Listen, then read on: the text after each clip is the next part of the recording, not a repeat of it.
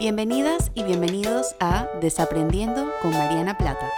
Este es tu espacio para cuestionar, desaprender y crecer.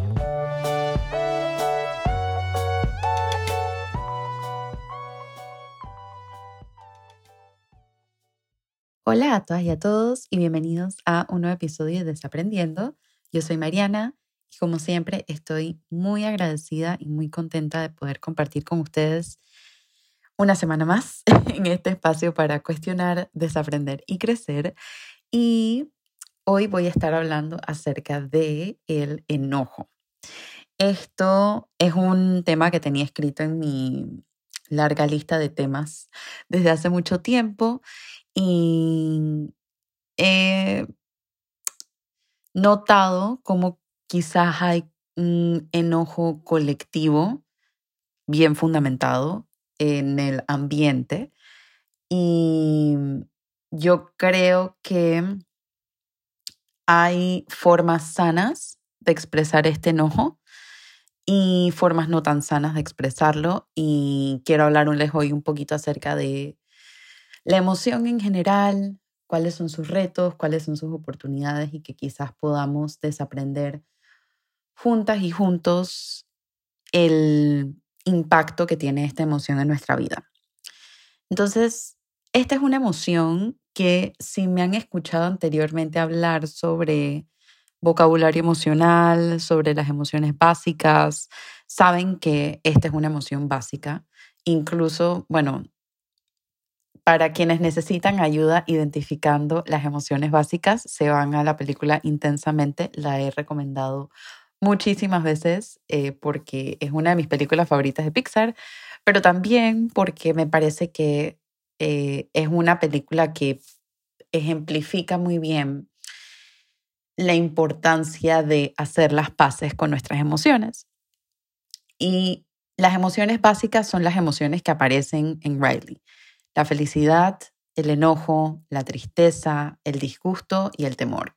Esas son y cuando decimos emociones básicas, no estamos diciendo que son sencillas, no, la palabra básica no se refiere a eso, no se refiere a que son menos importantes, no se refiere para nada a su sencillez. Al contrario, emociones básicas se refiere a el hecho de que las sentimos desde muy pequeñas y muy pequeños y son la base, por eso se llaman básicas, para emociones más sofisticadas, entre comillas, que en verdad sofisticadas es como más complejidad en la emoción. Esto es lo más clase de psicología que me voy a poner en el episodio de hoy, así que no se preocupen. Pero es en esencia eso. El enojo es una emoción básica porque aparece tan temprano como a los alrededor de los dos años, creo que es como las primeras veces que va apareciendo el enojo, quizás un poco antes, porque Sabemos que el desarrollo evolutivo de los seres humanos, los, los y las psicólogas han como puesto eh, edades para ciertos hitos. Sin embargo, estas edades pueden variar un par de meses, pueden variar eh, un par de años incluso y, y es dentro de lo, lo habitual o lo normal en el sentido de que no pasa nada si hay diferencias en, en, en cuándo aparecen. Y el enojo suele aparecer alrededor de los dos años, es decir, que desde muy pequeñas y muy pequeños es una emoción que todas y todos sentimos. La sentimos cuando nos damos cuenta que nuestras necesidades básicas no son cubiertas con la misma urgencia que antes. Por ejemplo, es diferente atender a un bebé recién nacido que atender a, un, a una niña o un niño que ya puede caminar, a una niña o un niño que ya puede hablar.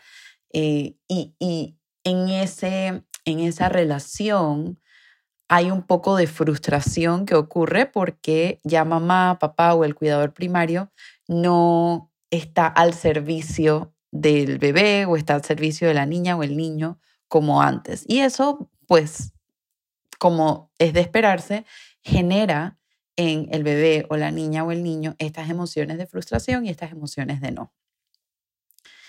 Para mí es importante hablar de cuán temprano se va sintiendo el enojo, porque yo creo que el enojo es una emoción que a lo largo de nuestra vida hemos aprendido diferentes maneras de relacionarnos con ella. Y es una emoción tan poderosa, si se acuerdan de mi episodio sobre el vocabulario emocional, que los voy a mencionar al final, se acordarán que usé de referencia el cuadro que aporta el doctor Mark Brackett en su libro Permiso para Sentir, donde él ubica a las emociones en cuatro cuadrantes distintas. Emociones intensas, altamente intensas y displacenteras, emociones de baja intensidad y displacenteras, emociones altamente intensas y placenteras, e emociones y emociones de baja intensidad y placenteras. El enojo es una emoción de alta intensidad y displacentera. ¿Qué quiere decir esto? Que es una emoción que sentimos de manera muy intensa en nuestro cuerpo, generalmente con palpitaciones más rápidas, con se nos calientan las orejas o se nos calienta el cuello o este, tensamos los músculos, el cuerpo procesa esta emoción de una manera muy, muy intensa. Y precisamente porque la maneja, la procesa de una manera muy intensa, con, ese, con ese, esa misma intensidad va a salir. Y es, creo que cuando, por eso usualmente ubicamos dentro de los dos años los terribles dos, porque ya los niños este, empiezan a tener más em, pataletas y empiezan a manifestar el enojo de una manera más abierta, ¿no? Si nosotras y nosotros no trabajamos activamente en reflexionar en nuestra vida y reflexionar nuestra relación con las emociones en general, pero también con las emociones de manera individual, y este es el propósito del episodio de hoy, es muy posible que caigamos en formas no tan sanas de relacionarnos con el enojo y formas no tan sanas de expresarlo también. Hay algunas diferencias de género también en relación con el enojo y esto es informado en evidencia. Se ha encontrado que a partir de la crianza, y hablo de esto en mi episodio de crianza feminista, a partir de la crianza y de la sociedad y de la triada de desaprendizaje que voy a hablar en un rato, la, el mundo le da más permiso a los varones, por ejemplo, de expresar el enojo de lo que se lo da a las niñas y a las adolescentes y a las mujeres.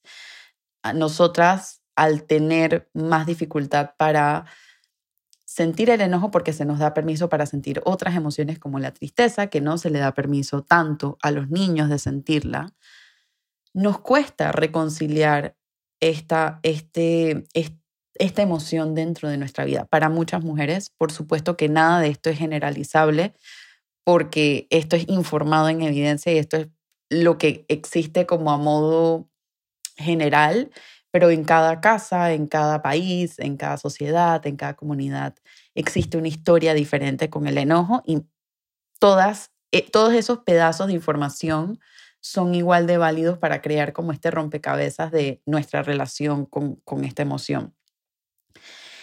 Y, mucho de esto también lo hablo en el episodio de Se puede redefinir la masculinidad. Mucho de esto ha ocasionado que, por ejemplo, al criar a varones con más permiso de sentir el enojo, también les damos más permiso para expresarlo dentro de la sociedad. Es más común ver violencia dentro de las relaciones masculinas e incluso dentro, eh, viniendo de figuras masculinas, de lo que es entre las figuras femeninas o distinto, la violencia se ve de manera distinta, precisamente por el permiso que se nos ha dado a modo de, género, a modo de diferencias de género en relación con, con, con esta emoción. Y yo creo que esta emoción en particular es una emoción que la gente normalmente catalogaría como una emoción mala, tengo todo un episodio acerca de eso, se los dejo al final también.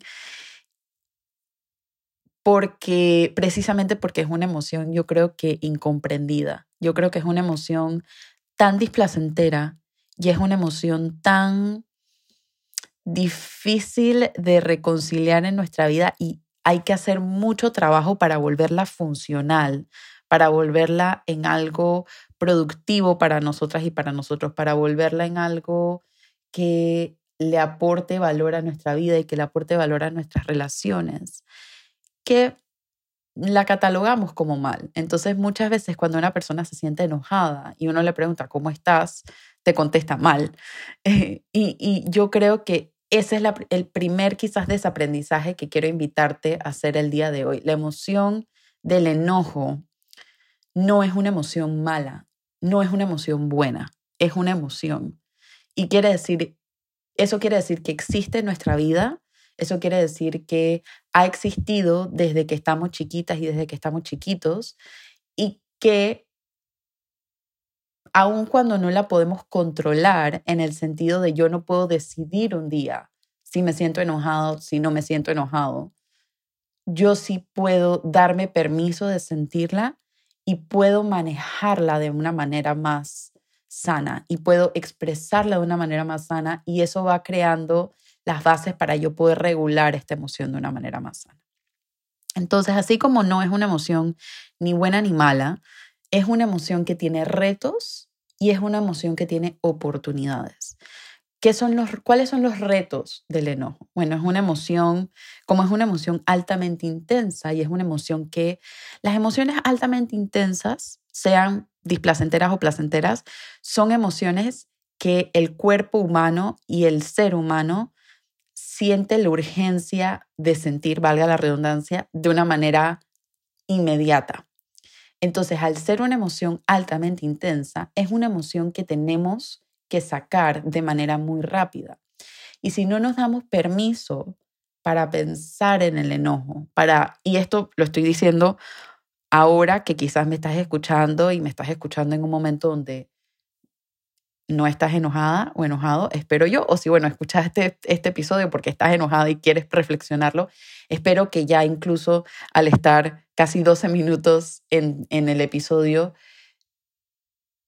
ya haya bajado un poquito esa emoción. Entonces, esta, reflexionar, este espacio para reflexionar sobre el enojo nos permite pensar un poco acerca de, de, de esto, cómo ocurre en nuestra vida, porque al ser una emoción que necesitamos sentir con mucha urgencia, es una emoción que puede lastimar mucho. Y es una emoción que puede lastimar tanto física como emocionalmente y nos puede lastimar a nosotras mismas, a nosotros mismos o puede lastimar a los demás.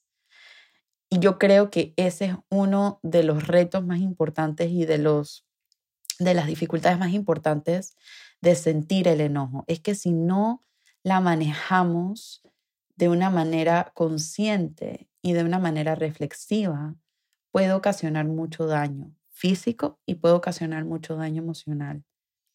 Y puede dañar también mucho nuestras relaciones. Es una emoción que, como muchas emociones, puede ser peligrosa si no la manejamos adecuadamente. Y, y la forma para empezar a manejarla adecuadamente es empezar a desaprender que es una emoción básica, que no la podemos controlar que existe en nuestra vida para sentirla y que hay maneras más sanas de relacionarnos con ella. Y asimismo, como tiene retos, el enojo también tiene oportunidades. El doctor Mark Brackett, que es una eminencia en el mundo de la educación emocional, nos explica en su libro que el enojo es la emoción, está, la gasolina del enojo es la injusticia. Cuando sentimos enojo, la mayoría de las veces sentimos enojo porque estamos percibiendo una injusticia, ya sea una injusticia con nuestro mundo interno o ya sea una injusticia con nuestro mundo externo, ya sea una injusticia con nuestras emociones o ya sea una injusticia con nuestra, nuestros comportamientos o nuestras actitudes. Es una emoción que, que viene de un lugar muy crudo en el sentido de que no, no, uno no puede controlar eso, uno no puede controlar las injusticias. Y asimismo como viene y la gasolina se la dan estas injusticias, es una emoción que si la canalizamos adecuadamente puede hacer una diferencia. Porque al final del día, si, está, si, tiene la, de la si la gasolina viene de la injusticia, ya sea personal o sea colectiva, yo creo que ahí es donde vale la pena pensarnos y reflexionarnos. Este enojo, ¿por qué lo estoy sintiendo? ¿Por qué esto me está tocando? ¿Qué voy a ir de esto? Me estoy adelantando, esto lo voy a explicar al final. Pero precisamente porque tiene esa base, es una emoción que puede darnos muchas pistas de nuestro mundo interno y también puede darnos muchas pistas de nuestro mundo externo. Y si la pensamos y nos relacionamos con ella de una manera un poco más consciente, un poco más adulta, un poco más sana, la, se puede canalizar para, para hacer cosas y, y, para movilizar. Es una emoción, creo que esa, esa es la palabra a la cual estaba tratando de llegar. Es una emoción que moviliza mucho. Y asimismo como moviliza mucho adentro, es una emoción que puede aportar a movilizar mucho afuera. Y yo creo que es nuestra responsabilidad emocional y afectiva asegurarnos que esa movilización de afuera y de adentro sea lo más sana posible y lo más congruente posible con el tipo de personas en quienes nos estamos continuamente convirtiendo y en este camino de crecimiento, crecimiento emocional que espero que si estás escuchando este podcast estemos, todas y todos. ¿De dónde viene la forma no tan sana de relacionarnos con el enojo? Por supuesto que voy a mencionar a mi querida triada de desaprendizaje. Parte de eso puede venir de nuestra crianza, es decir, de la forma en la que, y en diferentes maneras, la forma en la que vimos a nuestros cuidadores primarios expresar el enojo puede influir mucho en nuestra manera de, relacionarnos con el enojo. Por ejemplo, si teníamos, si tuvimos un cuidador primario que una madre o un padre que eh, usaba el enojo de manera muy inmediata y lo usaba de manera muy dañina, ya sea para ocasionar daño psicológico, daño emocional o daño físico, a mí probablemente me cueste un poco más relacionarme con el enojo de una manera más sana, ya sea porque ese es un patrón que repito o estoy tan consciente de que esa es la forma de relacionarse con el enojo que me voy a la inversa. Me voy a no expresar el enojo, me voy a no regular el enojo, me voy a tratar de controlarlo, me voy a tratar de ignorar que existe y me lo guardo. Y eso lo que va creando es pues más dificultad para ver nuestro mundo interno, porque va nublando. Siempre que, que ignoramos una emoción y siempre que tratamos que desaparezca, eso no es tan fácil. La forma en la cual yo lo visualizo, y puede ser totalmente diferente para ti y está perfectamente permitido, pero hago quizás esta representación más gráfica para usar una metáfora que podamos como usar más adelante, es mientras más trato de ignorar una emoción, más se va nublando mi mundo interno. Y mientras más nublado está mi mundo interno, más difícil me es ver qué hay allá adentro y qué puedo seguir trabajando y qué recursos hay y qué caminos hay allá adentro. Entonces, reconocer el enojo nos permite hacer que el clima de ese mundo interno sea lo más despejado posible para poder ver adentro con un poco más de compasión y un poco más de claridad. Entonces, eso por un lado la forma en la que vimos a nuestros cuidadores primarios relacionarse ellos mismos con el enojo puede influir y también la forma en la que nuestros cuidadores primarios nos daban permiso o no de relacionarnos con el enojo, cómo respondían ellas y ellos con mi enojo, cómo, cómo la recibían, era permitido, no era permitido, eh, se hablaba de eso, es una emoción que en mi familia, ¿cómo, cómo se maneja familiarmente esa emoción. Hay más info de esto en el episodio de mi historia familiar también. Por otro lado, la educación. Y me voy de vuelta con mi cantaleta de la educación tradicional. En una educación tradicional donde se le pone al profesor o a la profesora o al maestro o a la maestra como esta figura de autoridad.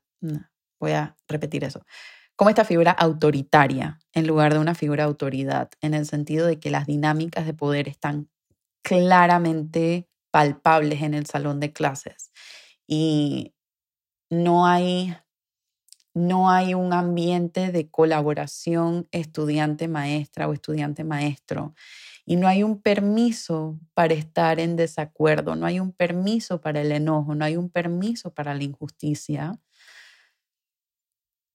Yo creo que eso también va creando dentro de nosotras y nosotros ese torbellino emocional. Quizás es un poco más fácil admitir, y yo creo que muchas y muchos, sino todas y todos lo hemos hecho en algún momento, que agarramos un compañero de clases y despotricamos acerca de un profesor o una profesora y acerca de lo mucho que nos enoja.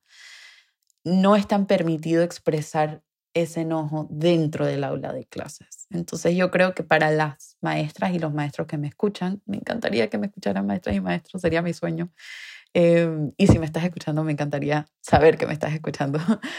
Yo creo que hay una forma eh, balanceada de poder dar permiso para expresar el enojo mientras que al mismo tiempo se establecen límites. Y lo mismo ocurre en la crianza. Yo creo que una madre, un padre, un cuidador le puede decir a su hija o a su hijo, entiendo que estés enojada, entiendo que estés enojado, no me puedes pegar, no le puedes pegar a tu hermano, no le puedes, no puedes morder, no puedes, no puedes lastimar a otra persona. Estas son otras cosas que puedes hacer, pero esto no lo voy a permitir. Y si lo vuelves a hacer, estas van a ser las consecuencias.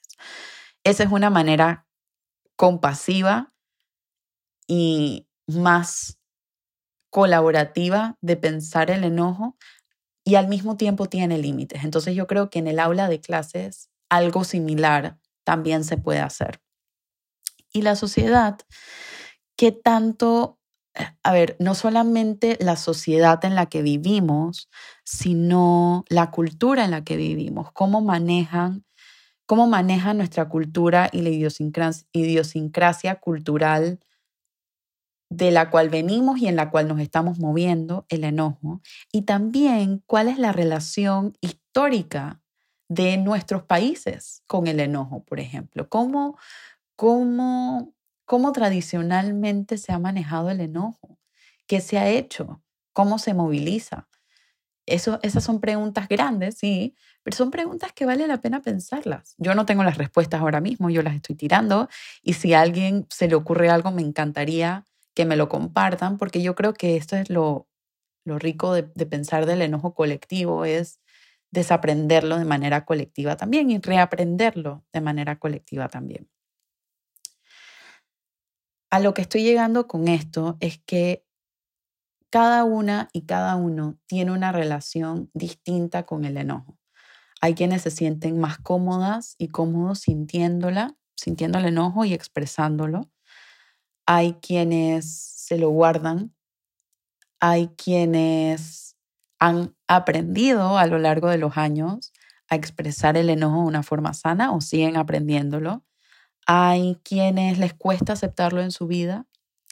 Hay quienes al tratar de separarse del enojo terminan lastimándose a sí mismas y a sí mismos. Y hay quienes al tratar de separarse del enojo terminan lastimando a los demás. Vuelvo a hacer la advertencia y la aclaración de este podcast y de este episodio. No, la intención y el objetivo de esto no es usarlo como una herramienta de ataque para el otro, y si se está usando de esa manera, no se está usando de la manera en la cual fue creada este espacio y con el objetivo con el, con el cual fue creado este espacio. La intención de estos episodios, la intención y el objetivo de este podcast es que sea usado para que cada quien reflexione y se mire a sí misma o a sí mismo. Es, y lo he dicho varias veces y lo voy a volver a repetir, es súper fácil agarrar contenido de salud mental y usarlo como una forma de ataque. Es que no sé quién no hace esto, es que no sé quién, ¿ves? Este es el episodio que tienes que escuchar porque tú no te relacionas con el enojo de esa manera. Y eso, más allá de ser increíblemente poco compasivo, es también muy invasivo. Cada quien desaprende a su ritmo y a su tiempo y cada quien mira hacia adentro cuándo, cómo y cuánto pueda y quiera. Así que solamente esa aclaración. yo creo, y lo mencioné al inicio, que hay, quizás me estoy basando en mi burbujita de Twitter, y es, ah, menciono Twitter, incluso la investigación que traje hoy para compartir también es de Twitter. Yo creo que es una, es, un, es una herramienta, es una red social tan particular, porque yo siento, no sé si es por la inmediatez, la facilidad, el, la rapidez con la cual se comparte información, pero es una red social que de manera psicológica, yo, yo lo veo como psicóloga y digo, es fascinante realmente ver cómo esta es una red social que la gente usa mucho para canalizar el enojo. Y lo rápido que se puede contagiar colectivamente esta emoción en los usuarios de esta plataforma. Yo creo que hay que tener, es bueno a ver, voy a reformularlo. Las redes sociales no son ni buenas ni malas, es el uso que, damos, que tenemos con ellas lo que hace la diferencia, lo que genera en nosotras y nosotros y lo que genera en las relaciones con los demás. Entonces, si bien es cierto, es un espacio para expresar el enojo, yo creo que también es importante pensarnos dentro de estas redes sociales. Y casualmente en una de mis clases de la maestría que estoy estudiando, estamos hablando acerca de la tecnología y estamos hablando, es, es una clase de psicoterapia online y una de las lecturas que leímos decía que la forma en la que nos comunicamos o la forma en la que nos relacionamos con la tecnología, la tecnología no se ha hecho, no se ha creado para que estemos navegando de una manera consciente. Todo es tan rápido, todo es tan automático que es muy fácil caer en esa automaticidad. Y esta emoción, el enojo, tiene también ese riesgo. Es una emoción que si no la pensamos, que si no la sentimos, que si no la reconocemos, que si no lo reflexionamos, que si no nos damos un chance para hacer que salga de una manera que no va a lastimar, puede volverse en una emoción muy automática. Al volverse en una emoción muy automática, es una emoción que puede causar mucho daño, tanto en nosotras mismas como en los demás. Y yo también agrego a esto, y esto quizás da pie para un episodio completamente distinto, que si a alguien le gustaría escucharlo, me encantaría que me, que me cuenten, que es es un tema, si es un tema que les interesa.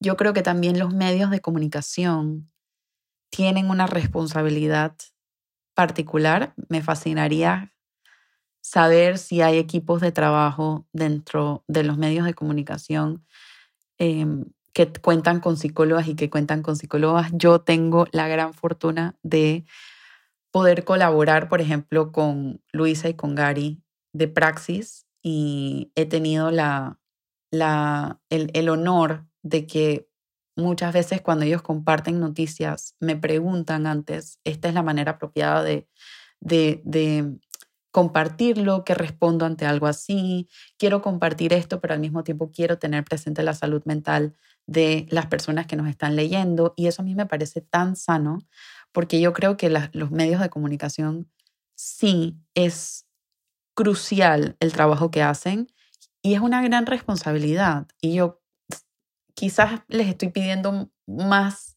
de lo que han sido entrenados para hacer y para eso me súper pongo a la disposición si hay periodistas que me escuchan y que quieren pensar en estos temas juntas y juntos porque realmente creo que tenemos una responsabilidad conjunta de sanar colectivamente.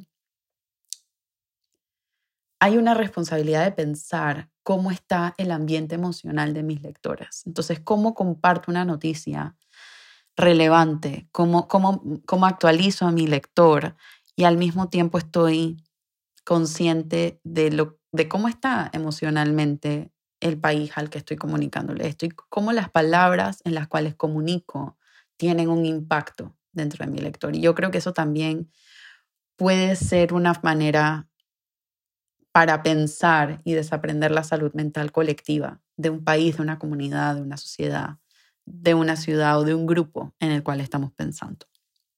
Entonces ya para ir finalizando, eh, ¿cómo expresar el enojo de una manera sana? Yo creo que ya lo he ido como, em, he ido poniendo como pedacitos aquí y allá de lo que quiero decir, pero aquí quizás viene la parte donde lo, lo pongo como en una estructura. Yo creo que lo primero y lo más importante, y espero que es lo que hayan podido hacer en el episodio de hoy, es hacer una reflexión personal sobre tu propia relación con el enojo. ¿Cómo es? ¿De dónde viene? ¿Qué mensajes escuché creciendo sobre el enojo? ¿Cómo lo vi expresado en mis cuidadores primarios? ¿Cómo se relacionaban conmigo? ¿Era permitido? Era, ¿No era permitido? Eso es lo primero, hacer esa reflexión para poder pensarnos con el enojo, porque si si puedo pensarme con el enojo, entonces puedo, puedo ir aprendiendo a identificar ciertos desencadenantes emocionales y ciertas como, como cosas relacionales y en el mundo que puedan ir pasando que le van poniendo sin querer queriendo ese dedito a mi llaga. Reconocer que lo estás sintiendo sin juicio ni culpa es una emoción y las emociones no son ni buenas ni malas. Sacar el enojo con alguien más que no sea la fuente de tu enojo. Esto a mí me parece súper importante y yo lo hago con frecuencia. Si tengo, si siento enojo con alguien, muchas veces llamo a otra persona y tengo como un momento para ventilar esa emoción. Eso es súper importante, porque esta es una emoción, como es altamente intensa, es una emoción que se tiene que ventilar. Entonces, y se puede ventilar a través de tener una conversación, se puede ventilar a través de salir a correr, se puede ventilar a través de hacer ejercicio. Incluso hay diferencias de género en relación a cómo las mujeres y los hombres tienden a ventilar el enojo. Las mujeres tienden a ventilarlo hablando, los hombres tienden a ventilarlo a través de alguna actividad física. Em, ninguna de las dos formas ni buena ni mala, son formas distintas, pero yo creo que ese es el primer paso. El segundo paso es darnos permiso de pensar qué fue lo que nos molestó, que, reflexionar. Entonces, una vez que la ventilamos, pensar qué fue lo que pasó. Y si quieres y puedes hacerlo, yo creo, y si te sientes cómoda o cómodo, yo creo que es importante tener una conversación acerca del enojo, particularmente cuando estamos hablando de relaciones, porque esas relaciones hay que cuidarlas. Y si es una relación que le aporta a tu vida, es una relación que va a estar en tu vida por un rato, llámese una relación laboral o llámese una relación académica, una, no sé, una amistad o una relación de pareja, vale la pena tener estas conversaciones. La investigación que traje para hoy, me, siento como cuando uno llegaba a la escuela a hacer como eh, mostrar algo que tenías eh, y se lo mostrabas a tu clase cada vez que hablo de una investigación. Pero me gusta hacer este, este apartado nuevo porque siento que le da un poquito más de rigurosidad a lo que, a lo que converso. La investigación que traje hoy es una investigación que realizaron dos investigadoras. Una es de una del Queen's University en Canadá, si no me equivoco, y la otra es una investigadora de la Universidad de Edimburgo Espero que hayas escuchado mi sonrisa mientras digo eso muy orgullosamente. Y ellas hicieron un, estudio sobre el enojo, la expresión del enojo en la burbuja de Twitter académica. Entonces, esta burbuja de Twitter académica es como la, la burbuja de Twitter donde se reúnen investigadores y docentes y profesores y estudiantes. Y ellas encontraron que el, en el área académica, el enojo puede salir con mucha más facilidad porque, porque, porque muchos de, estos, de estas personas en, en la parte académica tienen evidencia empírica o, o, información académica, sorry por repetir tanto la palabra académica, eh, que, que respaldan un poco sus opiniones o respaldan sus puntos de vista. Entonces, al tener eso, están muy arraigados con sus puntos de vista y cuando alguien está en desacuerdo sienten mucho enojo. Pero lo que ellas encontraron es que si este enojo no se piensa y no se reflexiona, no solamente puede ser dañino para la persona, sino también para la institución y para la investigación también, porque puede sesgar mucho el objeto de estudio que están investigando y eso puede a la larga como permear un poco los resultados y los hallazgos. Y es tan importante este trabajo que hacen. Yo no creo que necesariamente, yo no creo que es, que es necesario entrar a esto de una manera absolutamente objetiva. Ni siquiera sé si eso es posible. Yo creo que un, un grado de subjetividad es sano, pero es sano reconocerlo. Y es sano tener eso en mente cuando uno se está enganchando en estas conversaciones. Entonces eso me pareció, me pareció una investigación súper interesante porque em, creo que es una burbuja de redes sociales bien particular y es una burbuja de redes sociales que, que se engancha mucho a nivel cognitivo, en, es decir, a nivel muy de pensarlo, pero no por eso nos hace inmunes al enojo. Y yo creo que por eso lo traje el día de hoy, que el, el hecho de que estemos estudiando esas cosas y quizás estemos en un plano más académico, al final somos seres humanos. Todas y todos somos seres humanos. Todas y todos sentimos el enojo y en todas y todos es una emoción básica. Así que sabiendo eso, ¿qué hacemos con esa información? Y la frase que traje para finalizar el episodio de hoy es una frase de la poeta Maya Angelou y dice, el resentimiento es como un cáncer, se come por dentro a quien habita, pero el enojo es como un fuego, lo quema todo hasta que no quede nada. A sabiendas que el enojo es como un fuego, no, eh, no vamos a evitar que ese fuego ocurra, pero sí podemos manejar la magnitud de ese fuego y si es un fuego que da calorcito o es un fuego que quema o es un fuego que arde. Eso sí está dentro de nuestra responsabilidad emocional y empieza a compensarnos dentro de esta emoción. Y con esto doy por finalizado el episodio de hoy. Los episodios complementarios para este episodio es el episodio número 5. Hay personas que no se comunican. El episodio número 8, existen las emociones buenas y malas, con mi sobrina Ale Rollo el episodio número 39, cómo ampliar mi vocabulario emocional, y el episodio 43, por qué nos contradecimos emocionalmente. Te recuerdo, como siempre, que este ni ninguno de los episodios anteriores eh, tiene como propósito reemplazar la psicoterapia, es solo un espacio para cuestionarnos, para reflexionar, para desaprender y para crecer. Si esto es un tema que quieres abordar con mayor profundidad, te invito a que le toques la puerta virtual a algún profesional de salud mental idóneo que te pueda ayudar a procesar esta emoción. También te recuerdo que mi libro Adentro, que es Mis reflexiones de la pandemia, está disponible en Amazon Kindle. Lo puedes adquirir dentro de mi página web marianaplata.com o buscarlo directamente en Amazon Kindle. No necesitas tener un dispositivo Kindle, te puedes bajar la aplicación en tu computadora, en tu tablet o en tu celular y de ahí adquirir el libro. La aplicación es gratuita, por cierto. Si este episodio te gustó, si te quedaste con algo, si resonó algo contigo, si te quedaste con alguna duda, quiero, leerlas y quiero escucharlas, así que me encantaría que lo compartas en redes sociales y me etiquetes. Estoy en Instagram, en Twitter y en Facebook como arroba Mariana Plata PSY. Y si tienes ideas, también me las puedes llegar, me las puedes hacer llegar a través de ahí o a través de mi correo info arroba marianaplata.com. También te recuerdo que tengo un boletín semanal, sale todos los viernes tempranito. Es mi espacio de vulnerabilidad, lo hago con muchísimo cariño. Comparto un poco de mis desaprendizajes de la semana, así como recomendaciones de artículos, libros, series que me están gustando en el momento. Y te puedes suscribir en mi página web marianaplata.com diagonal newsletter o en el link en mi perfil de Instagram.